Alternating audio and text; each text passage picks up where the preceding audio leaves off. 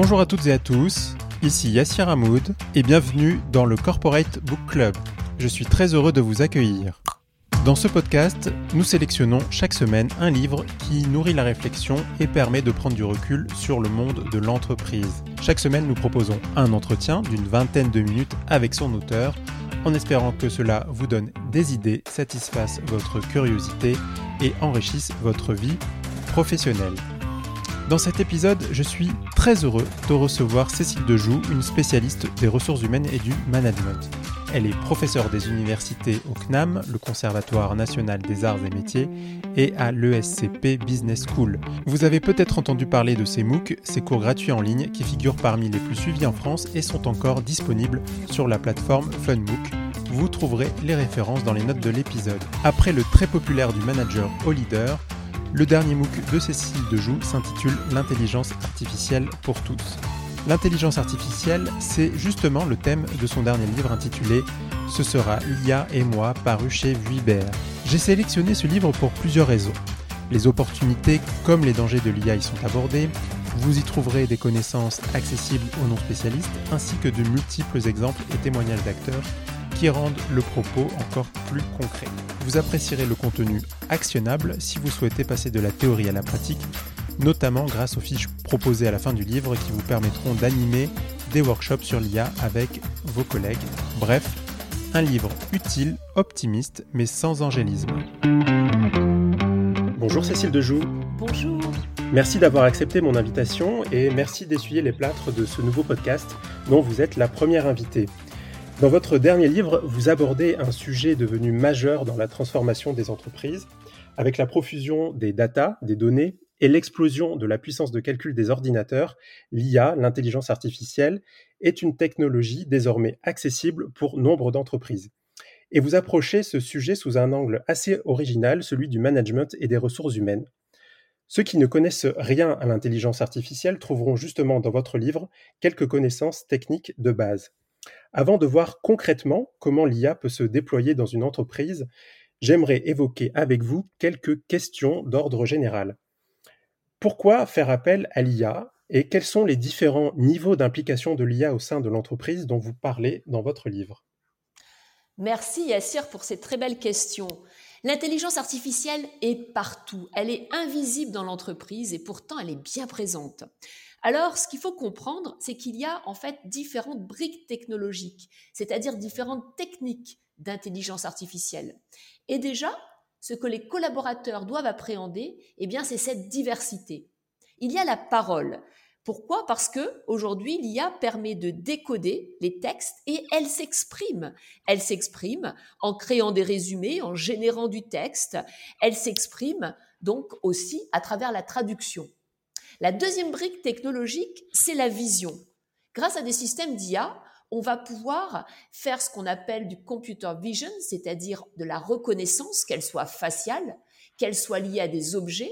Et donc cette reconnaissance va permettre de voir demain des magasins automatisés ou euh, de pouvoir analyser des images pour la médecine. C'est la deuxième brique technologique. La troisième brique, en fait, c'est tout ce qui est autour du robot. Alors le robot qui peut être humanoïde, mais qui peut être aussi un processus, ce qu'on appelle des RPA, ce sont des robots que l'on ne voit pas, qui sont des processus, mais qui trient, qui analysent dans les organisations. Et donc, ces robots vont permettre d'aller vite, vont permettre de faire une très très grande analyse de quantité de données, et puis surtout, ils vont permettre de gagner de la performance. Et la quatrième brique qu'il faut bien comprendre, c'est que l'IA crée, génère de la connaissance. C'est-à-dire qu'elle va permettre de prévoir, elle va permettre de proposer des scénarios et donc elle va permettre de faire des recommandations. Donc oui, l'IA est présente dans l'entreprise, elle est diverse, mais en tout cas, on peut bien la comprendre si on l'analyse autour de ces briques.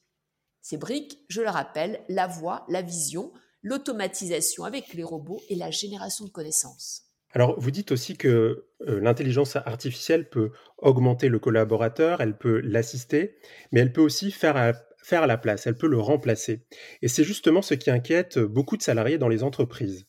Vous abordez euh, ce sujet, cette question qui fait peur, comme vous l'écrivez, Vous traitez donc la question de l'emploi, et on voit d'ailleurs sur le, titre, sur la couverture de votre livre, comme, si quelqu'un l'avait corrigé, ce sera l'IA ou moi, avec le ou barré qui devient ce sera l'IA et moi. Selon vous, faut-il craindre euh, d'énormes pertes d'emplois à cause de l'intelligence artificielle? Alors je pense qu'il faut dire la vérité. L'intelligence artificielle, c'est une technique de plus, c'est un ensemble d'outils qui vont venir en fait continuer les transformations dans les organisations. On a eu les transformations liées au numérique, on va avoir les transformations liées à l'intelligence artificielle. Et ça va faire deux choses en parallèle, plutôt trois.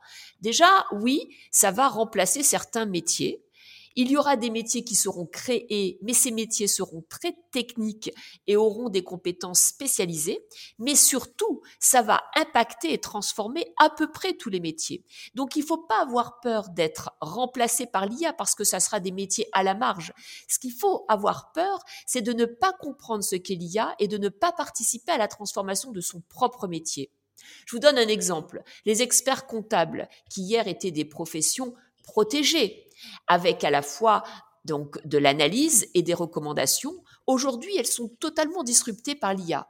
Donc il y a deux solutions. Soit ces experts comptables refusent, et dans ce cas, petit à petit, il y aura des concurrents avec des offres moins chères, soit ces experts comptables se transforment. Avec les collaborateurs, ils réfléchissent en se disant quelles sont les tâches que je peux laisser à l'IA. Les tâches que je peux laisser à l'IA, c'est les là où l'IA va pouvoir trier, classer, mettre en relation. Et puis, il va y avoir les tâches où l'IA va m'assister et je vais pouvoir faire de la gestion de projet avec l'IA en gagnant du temps, en ayant une meilleure offre. Mais là où je dois concentrer mes efforts en tant qu'expert comptable, mais pour tous les autres métiers, c'est là où l'IA va m'augmenter. C'est-à-dire là où je vais pouvoir faire de nouvelles tâches que je ne pourrais pas faire sans elle. Et l'augmentation, c'est à la fois dans la création assistée, c'est à la fois dans la traduction, et en fait, c'est dans plein de nouveaux usages. Donc, oui, l'IA va détruire quelques métiers à la marge, elle va en créer des nouveaux très spécialisés techniques, mais surtout, elle va tous les transformer. Donc, concentrons-nous sur les tâches où l'IA va nous assister pour nous faire monter en compétences, où l'IA va nous augmenter pour nous permettre de nous faire de nouvelles actions afin de transformer notre métier. C'est une responsabilité sociétale de toute entreprise maintenant d'accompagner à cette transformation des métiers avec l'IA les collaborateurs. Autre question qui fait peur, l'éthique. Peut-on faire de l'IA sans se soucier d'éthique? Bah, La réponse est évidente. On ne peut pas faire d'IA sans se soucier d'éthique puisque l'IA en tant que technologie, pose des vrais problèmes. Des problèmes liés à des biais, des problèmes liés à des données qui peuvent être en fait dépassées. On l'a vu, il y a eu des chatbots qui ont commencé à être racistes. Donc oui, la question de l'éthique est centrale. Alors elle est centrale à trois niveaux. Déjà, il faut bâtir un cadre de confiance.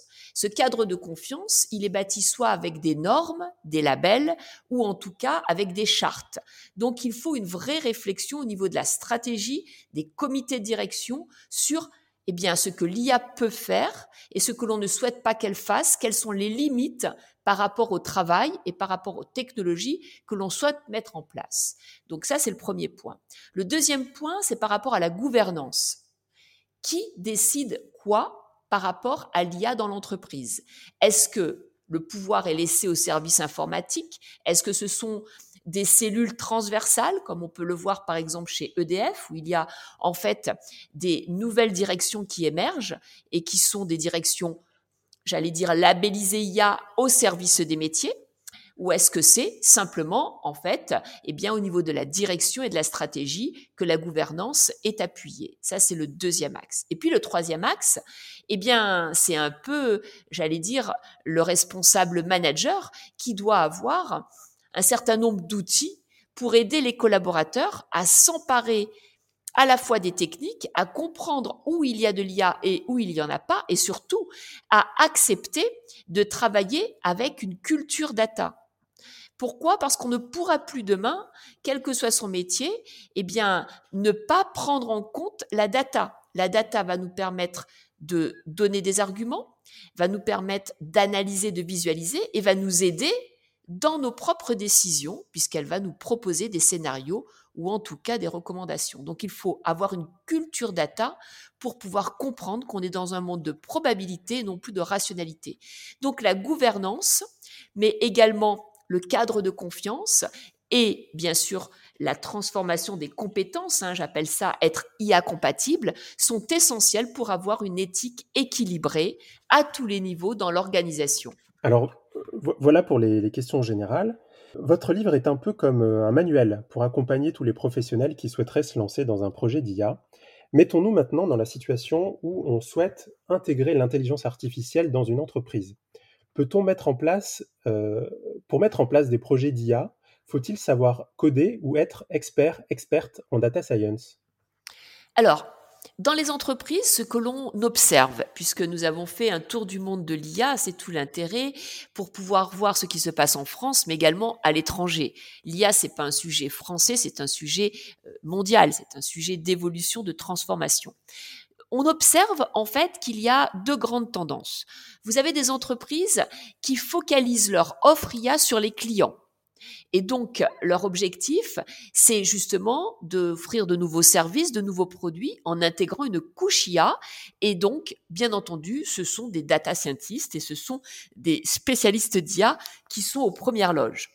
Et puis, vous avez ensuite un deuxième, une deuxième groupes d'entreprises qui, là, vont réfléchir donc sur l'IA en interne et en externe. C'est comment l'IA va leur permettre d'être plus efficace en interne tout en développant de nouvelles solutions en externe. Et donc, dès qu'on passe au niveau interne, on est obligé de penser projet IA avec des managers, avec des personnes qui sont en amont et en aval et qui vont pouvoir problématiser en amont et en même temps monter les solutions en scalabilité en aval pour pouvoir euh, faire en sorte que ces projets IA fonctionnent. Le gros problème, c'est que de très nombreux projets IA ne fonctionnent pas parce qu'ils ne sont gérés, pilotés et réalisés qu'avec des spécialistes d'IA. Pour qu'un projet IA fonctionne, il faut qu'en amont et en aval, on ait des experts métiers qui parlent le langage des spécialistes IA. Donc, il faut tout, bien sûr les monter en compétence sur le vocabulaire, sur l'univers, sur les briques technologiques, et qui, en aval, soient capables de voir si les solutions proposées peuvent être acceptables.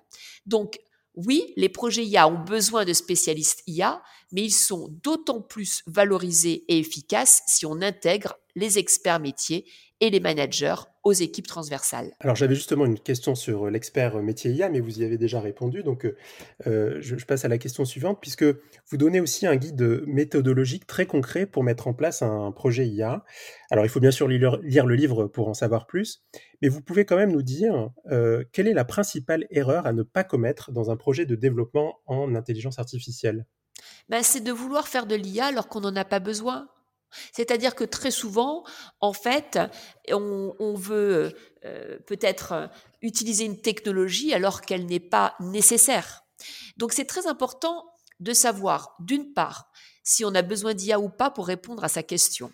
Deuxièmement, euh, si l'IA que l'on va choisir est plutôt une IA fondée sur du big data, ou si on peut choisir une IA fondée sur du small data avec les données de l'entreprise et non pas des données externes ou des données euh, qui nous viendraient de plateformes ou autres. Donc ça, c'est un deuxième choix. Et puis, je pense euh, le troisième choix, c'est surtout d'avancer en mode agile, d'avancer en test and learn. On peut commencer à travailler avec de l'IA et puis petit à petit passer à d'autres technologies on voit beaucoup d'entreprises que l'on appelle des data-driven companies, c'est-à-dire des entreprises qui vont utiliser la data pour changer leur modèle économique. Prenons l'exemple de la santé, où avant on était dans des logiques de remboursement de soins, et où avec une culture data et des systèmes d'intelligence artificielle, on va être plus sur un accompagnement du bien-être pour pouvoir être moins malade.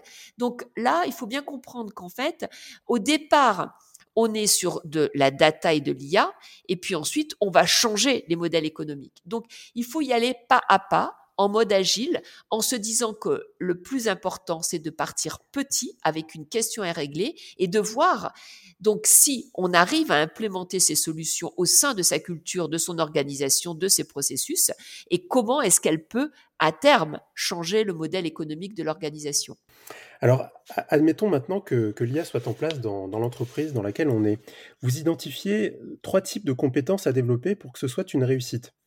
Deux sont en rapport à l'intelligence artificielle pour être euh, IA compatible, comme vous l'avez dit tout à l'heure. D'une part, des compétences pour être capable d'intégrer efficacement l'IA d'un point de vue technique, et d'autre part, des compétences pour acculturer les collaborateurs. Pourquoi est-ce si important de transformer la culture de l'entreprise pour réussir l'intégration de l'IA alors, c'est une très bonne question. Vous savez, moi, je suis contremaître dans une entreprise et on m'amène un cobot en disant maintenant, voilà, bien ton équipe, on va peut-être euh, la changer, on va peut-être la repositionner et on va mettre des cobolts à la place. Si je ne vois pas l'utilité de ce cobalt et que j'ai travaillé pendant 20 ans avec des collaborateurs qui se sont développés, pourquoi voulez-vous que je fasse euh, une place positive à cette, à cette machine. Donc il va falloir expliquer, il va falloir accompagner, il va falloir mettre en avant les nouvelles possibilités pour accepter ce remplacement de l'homme par la machine. Donc être IA compatible, c'est nécessaire d'abord pour comprendre ce que fait l'IA, parce que comme je vous le disais au départ, les processus d'IA sont invisibles. Donc c'est beaucoup plus compliqué qu'avec le numérique où on voyait l'arrivée du téléphone, d'ordinateur, etc. Donc, un, comprendre ce qu'elle fait. Deuxièmement, il faut voir qu'est-ce que j'ai à y gagner moi en tant que collaborateur. Donc, voir les nouveaux champs où l'IA va me permettre de développer de nouvelles activités. Et si j'ai ces deux paramètres, alors bien sûr que je pourrais être positif avec l'arrivée d'outils qui seront eh bien, tout à fait efficace pour me remplacer sur certaines tâches. Donc, il y a vraiment ce changement de mindset. Deuxièmement, il faut bien comprendre qu'en fait, les collaborateurs et les managers vont être aux premières loges pour aider la data à se développer, à être fluide dans l'entreprise. Donc, pour avoir de la bonne data, il faut avoir des bons circuits et il faut avoir un bon mindset. Et donc, ça, c'est aussi une culture à donner aux collaborateurs et aux managers. Donc, être IA compatible, c'est à la fois comprendre ce qu'est l'IA, le vocabulaire, l'univers, les briques technologiques, comprendre les biais, savoir éduquer des machines, comprendre comment on peut débrancher et comment on peut mettre des systèmes d'alerte. Et puis, c'est acculturer les collaborateurs à la transformation de leur métier pour qu'ils acceptent d'être remplacés sur certaines tâches, assister et monter en compétences, faire avec l'IA et être augmentés, faire de nouvelles tâches. Ça, c'est la base quand on est un manager, un collaborateur. Mais ça ne suffit pas. Et oui, ça ne suffit pas. Il y a le troisième type de compétences à développer qui est relatif à l'individu et c'est ce que vous appelez les compétences de centrage. De quoi s'agit-il? Oui, alors ça part d'un constat. Le constat, c'est qu'en fait, c'est important de donner la connaissance à l'IA pour qu'elle puisse ensuite l'utiliser et, bien entendu, la maximiser. C'est important d'utiliser les systèmes d'IA et de faire plusieurs choses à la fois et de pouvoir être aussi rapide ou en tout cas de monter en rapidité comme elle. Le problème, c'est que l'IA nous vole des compétences, mais qu'il va falloir lui donner l'attention, la mémoire, le temps un exemple tout simple, eh bien, euh, l'IA aujourd'hui peut gérer votre agenda et peut prendre des rendez-vous à votre place. Si vous la mettez en copie de mail, ça vous fait gagner entre 6 et 8 heures dans la semaine. Super intéressant. Et pourtant, est-ce que demain, vous avez envie d'être un manager qui est sans cesse dans du management de notification, c'est-à-dire que c'est l'IA qui va vous dire ce que vous devez faire? Peut-être pas. Parce que si vous ne gardez pas le pouvoir sur votre agenda, comment vous voulez apprendre, comment vous voulez réfléchir et comment vous voulez rester maître de vos décisions. Ça sera impossible. Vous serez managé comme un chauffeur de taxi avec Uber. Donc, l'IA nous vole notre attention, elle nous vole notre mémoire et elle nous vole notre temps et il faut reprendre le pouvoir là-dessus. Donc, plus vous allez travailler avec l'IA et vous allez lui donner des connaissances, du temps et de l'attention, plus faudra que vous exerciez parallèlement ces trois compétences de centrage. Mais il y en a d'autres sur lesquelles on continue de travailler. Donc ça veut dire quoi? Ça veut dire attention aux multitâches. Reprenez du pouvoir sur votre attention parce que c'est ce qui vous permettra de réfléchir, de rester créatif et demain de rester employable. Donc il est nécessaire d'avoir conscience qu'il faut un équilibre entre être IA compatible et développer vos propres compétences de centrage. On le voit bien avec, bien sûr, la crise que l'on connaît, le télétravail, le temps est devenu la rare. Mais il ne s'agit plus simplement de gérer son temps. Il s'agit maintenant de savoir quel est le temps disponible pour réfléchir et pour arrêter d'effectuer et commencer à penser à l'efficacité et à la valeur ajoutée. Et ça, ça s'apprend et on le voit avec les neurosciences, c'est nécessaire pour continuer à rester un humain créatif. Dernière question, peut-on échapper à l'intelligence artificielle? C'est une question intéressante parce que j'allais vous dire, on peut aller méditer dans un champ et pourtant les apps petits bambous sont de l'intelligence artificielle puisqu'elles vont vous pousser, vous, vous, vous envoyer la prochaine méditation qui correspond au temps et au programme que vous avez déjà effectué. Donc, je crois qu'en fait, il faut se poser la question différemment. Échapper ou ne pas échapper, je ne sais pas, mais en tout cas, ce que je crois, c'est qu'il faut absolument mettre au regard l'intelligence artificielle avec l'écologie. Pourquoi? Parce que demain, c'est peut-être grâce à l'IA qu'on sauvera notre planète. C'est peut-être grâce à l'IA qu'on trouvera de nouvelles façons de consommer, de moins consommer et en même temps de consommer différemment. Et en tout cas, il y a de gros espoirs pour que l'IA devienne une source de solution face à cet terrible problème que l'on a face à nous. Et en même temps, l'IA est producteur, bien sûr, de data, qui ont besoin de data centers qui coûtent énormément en énergie. Donc on voit bien qu'on est dans un cycle qui est un cycle qui peut être vertueux ou un cycle qui peut être dangereux. Et là, je crois qu'il y a d'énormes recherches à faire. Donc il faudra que demain, l'IA devienne écologique et que les entreprises apprennent à développer une vraie sensibilisation sur un, transformer et accompagner les collaborateurs sur la transformation de leur métier avec l'IA, deux, avoir une réflexion sur l'éthique tout en restant dans des logiques, bien sûr, business. Et trois, réfléchir à l'écologie, à l'empreinte carbone avec l'IA, parce que c'est une source, bien sûr, d'efficience. Et en tout cas, c'est une source qui peut être, à mon avis, tout à fait performante par rapport à cette question. Ce sera le mot de la fin. Merci Cécile Dejoux. Merci Yassir. Voilà, je vous rappelle le titre du livre de mon invité, ce sera Lia et moi chez Vuibert. Merci d'avoir écouté le Corporate Book Club. Si le podcast vous a plu, n'hésitez pas à laisser une note 5 étoiles ou un commentaire et à le partager autour de vous. À bientôt pour un prochain épisode.